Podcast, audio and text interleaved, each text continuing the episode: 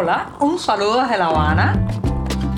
Les habla Joanny Sánchez, cubana, periodista, ciudadana, y les traigo este cafecito informativo recién colado y sin azúcar para despertar.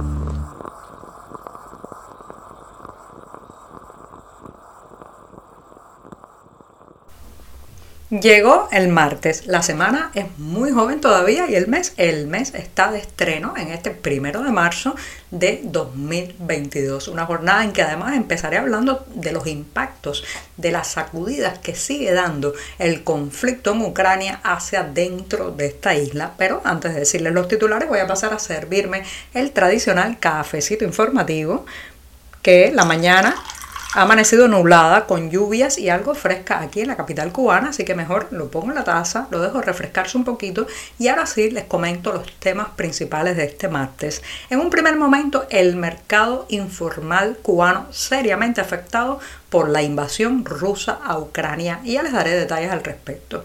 En un segundo momento, Ucrania establece el libre visado a quienes quieran sumarse a su defensa. Pero ojo, para el caso cubano hay algunas especificaciones que ya les diré. También la Unión Europea está preocupada por lo que considera la severidad de las condenas contra los manifestantes del pasado 11 de julio en Cuba. Así que ha hecho una, un llamado de atención a las autoridades cubanas de que no, no aplique de la legislación o la justicia, si se podría llamar así, de manera tan severa y sobre todo con una intención ejemplarizante como está tratando de hacer el régimen cubano. Y por último, recomendarles que este sábado, 5 de marzo, comienza la exposición Umbral, una muestra que recoge varios nombres de los más importantes artistas plásticos cubanos actuales, sobre todo aquellos que son libres de pensamiento y de obra. Dicho esto, presentados los titulares, ahora sí, el martes está listo para iniciarse.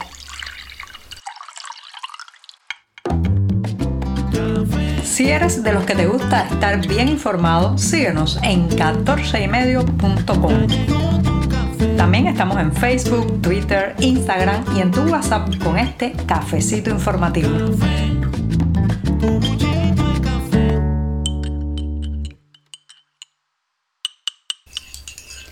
Como la mañana ha amanecido bastante fresca aquí en La Habana, voy a revolver poco el café, no voy a hacer que se me enfríe, así que me voy a dar inmediatamente este buchito amargo y siempre, siempre necesario.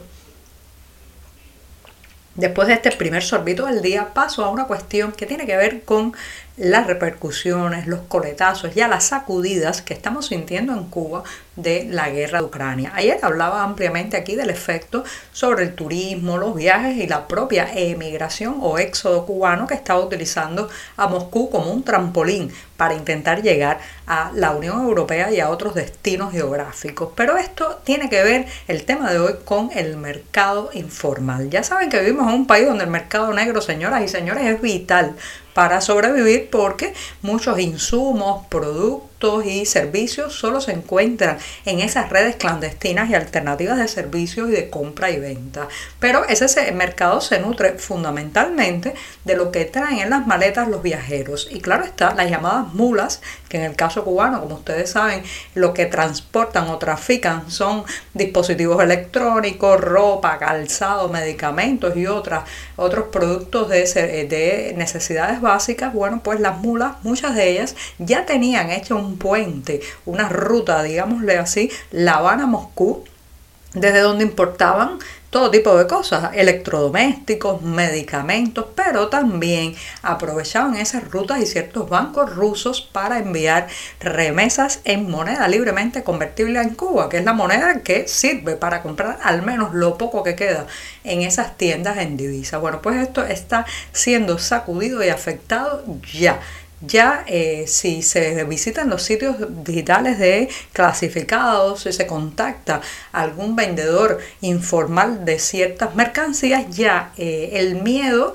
y el impacto que está causando en esa ruta de entrada de mercancías a Cuba se nota en las respuestas que dan. Los precios están subiendo, por ejemplo, en muchos medicamentos que estaban llegando, sobre todo antibióticos, eh, antimicóticos, analgésicos que estaban llegando desde Rusia, pues ya se siente la restricción, la limitación eh, en el número de ofertas y sobre todo el alza de los precios. Así que esto, que no ha sido el aletear de una mariposa en la selva, sino la caída de las bombas sobre territorio ucraniano, ya está teniendo un impacto directo en la vida de los cubanos, con la desaparición de muchos de estos productos, el corte abrupto del camino de las remesas que viajaban muchas veces a través de sucursales bancarias rusas hacia la isla y las tarjetas en moneda libremente convertible y también la entrada de eh, estos productos básicos como eh, medicamentos que traían las mulas en su equipaje. Así que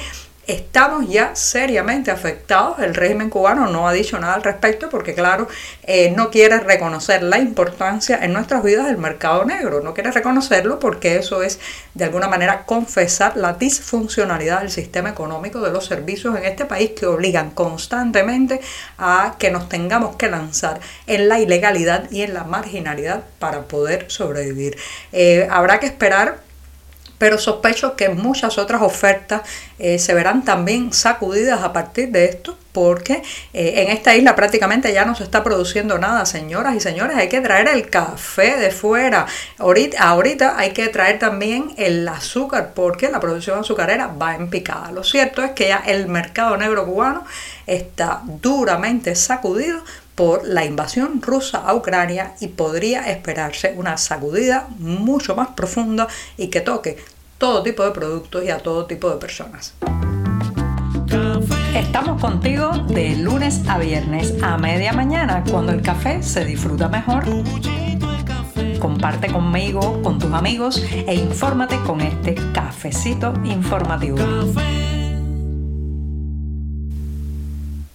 Ucrania ha eliminado temporalmente el requisito de visado para esos ciudadanos extranjeros que deseen unirse a lo que ya se ha dado en llamar la Legión de Defensa Internacional para proteger a ese país o defender a ese país de la invasión rusa. Eh, Zelensky, el presidente ucraniano, ha firmado un decreto este lunes por la noche que entrará en vigencia hoy martes y que permanecerá vigente mientras persista la ley marcial. Así que los extranjeros, con excepción de ciudadanos rusos, no necesitarán una visa para ingresar a Ucrania. Eso sí, hay requisitos en el caso de los cubanos, mucho ojo porque eh, la única manera ahora mismo eh, para entrar a Ucrania es a través de Europa. Y claro, para acceder a Europa se necesita un visado europeo, un visado Schengen en la mayoría de los casos, así que de alguna manera la medida no funcionaría mucho en el caso de los cubanos que quieran viajar hacia Ucrania a apoyar eh, a ese país en la, eh, en la defensa ante la invasión rusa. De todas maneras, hay que seguir la evolución de esta noticia, pero reitero,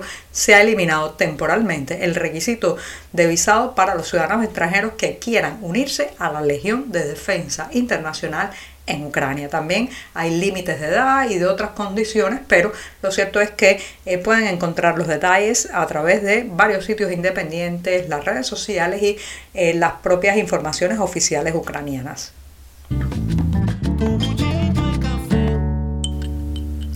La Unión Europea está preocupada por la desproporción, la desmesura y lo que considera la severidad de las condenas a prisión que se están aplicando en Cuba contra los manifestantes del pasado 11 de julio. Sí, aquella jornada eh, de protestas populares a lo largo de toda la isla están pues de alguna manera siendo castigadas con penalizaciones, eh, sentencias de hasta más de 20 años en prisión para algunos de sus participantes. Así que nos preocupan las severas condenas impuestas, así ha dicho el portavoz de exteriores de la Comisión Europea, Peter Stano en su cuenta oficial de Twitter.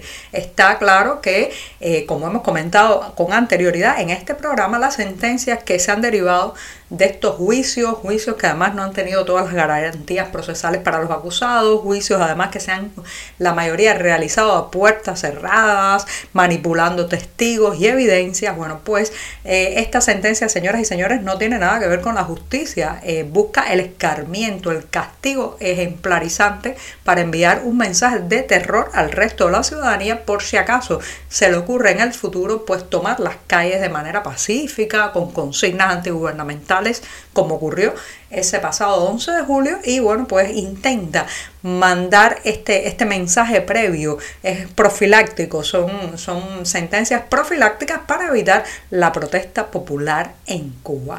Me gusta que la Unión Europea esté elevando el tono de la denuncia y el tono de voz. Yo creo que todo esto de la guerra de Ucrania también nos está dejando, dejando una Unión Europea más eh, enérgica, más sólida, más compacta y ojalá que eso se traduzca también en la política hacia el régimen cubano.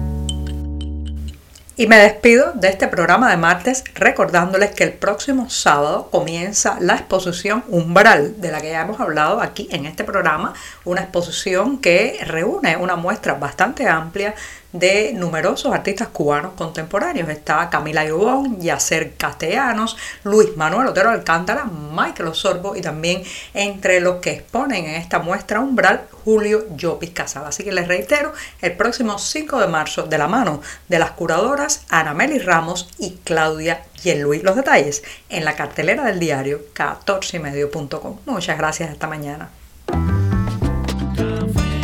Por hoy es todo. Te espero mañana a la misma hora. Síguenos en 14medio.com. También estamos en Facebook, Twitter, Instagram y en tu WhatsApp. No olvides, claro está, compartir nuestro cafecito informativo con tus amigos.